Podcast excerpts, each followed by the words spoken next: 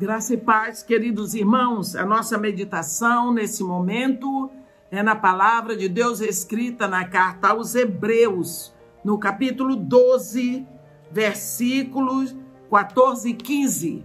Hebreus 12, versículos 14 e 15, onde está escrito assim: Segui a paz com todos e a santificação, sem a qual ninguém verá a Deus atentando diligentemente, porque ninguém seja faltoso, separando-se da graça de Deus, nem haja alguma raiz de amargura que brotando vos perturbe e por meio dela muitos sejam contaminados.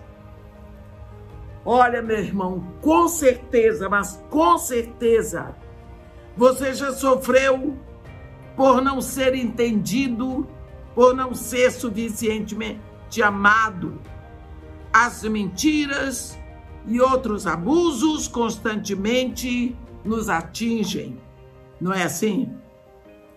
Mas Deus não quer que nós sejamos controlados pelo abuso, pela dor, pelo sofrimento. Ele quer que nos movamos sem carregar esse tipo de fardo desnecessário. Jesus Cristo diz: me dê um cargo pesado. Tomai sobre vós o meu jugo. Vinde a mim, vós que estáis cansados, sobrecarregados, eu os aliviarei. Quando nós permitimos que toda essa sujeira grude em nós, nós damos ao inimigo o direito que tanto ele quer quando ele nos atinge.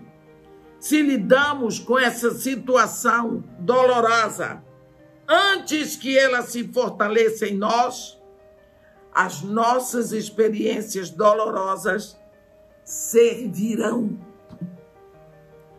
para nos fortalecer. Por isso, é sempre bom começar perdoando. Perdoar significa jogar fora o lixo. Chegou a pedrada, comigo não fica. Veio a sujeira, não vai grudar em mim. Não fico com isso. Primeiro, primeira coisa que você tem que saber: perdoar não é esquecer. Não, não, não. E nem o perdão não se baseia em emoções. O perdão se baseia em decisão. Eu não vou ficar sofrendo por causa disso. Acabou, não quero saber. Jesus nos ensina em Mateus 7, no versículo 12, tudo quanto, pois, quereis que os homens vos façam, assim fazei-o vós também a eles porque esta é a lei e os profetas. Procura tratar todo mundo como você gostaria de ser tratado. No momento em que você se sente ressentido, leve tudo a Deus e Ele vai, com certeza, lhe fornecer o poder para agir em amor em vez de ira, porque a ira prejudica a quem está irado. A raiva acaba com quem sente a raiva. Você já viu alguém dizer assim: estou morrendo de raiva? É sim. É você que está sentindo raiva que está morrendo. A pessoa que tentou lhe prejudicar já até esqueceu, não é? Porque nós precisamos saber que Deus vai lhe dar o descanso nos dias maus. Nós lemos uma palavra no Salmo 94, nos versículos 12 e 13. Bem-aventurado o homem, Senhor, a quem tu repreendes, a quem ensinas a tua lei, para lhe dares descanso nos dias maus, até que se abra a cova para o ímpio. Procuremos, então, meus irmãos, você está debaixo dessa perseguição Procure a palavra de Deus. Procure ver onde estão versículos sobre o perdão. Medite neles. Comece a crescer. Você começa a chegar numa praia nova. Você começa a ver as coisas melhores. O novo eu, o novo momento com Deus vai se fortalecendo. Em vez de amargura, você vai ver a alegria surgindo.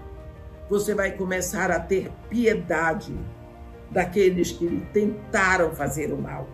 Você vai olhar para eles e desejar que eles saiam dessa lama que estão vivendo.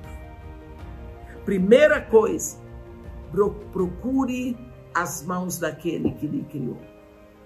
Porque ele é que vai manter em paz. O Senhor manterá em perfeita paz aquele cujo propósito é firme. Siga o propósito de perdoar sempre. Perdoar é não aceitar a ofensa, não aceitar a dor. Jogou a pedra, deixe a pedra cair no chão e não segure para você. Amém? Que Deus nos abençoe e nos guarde.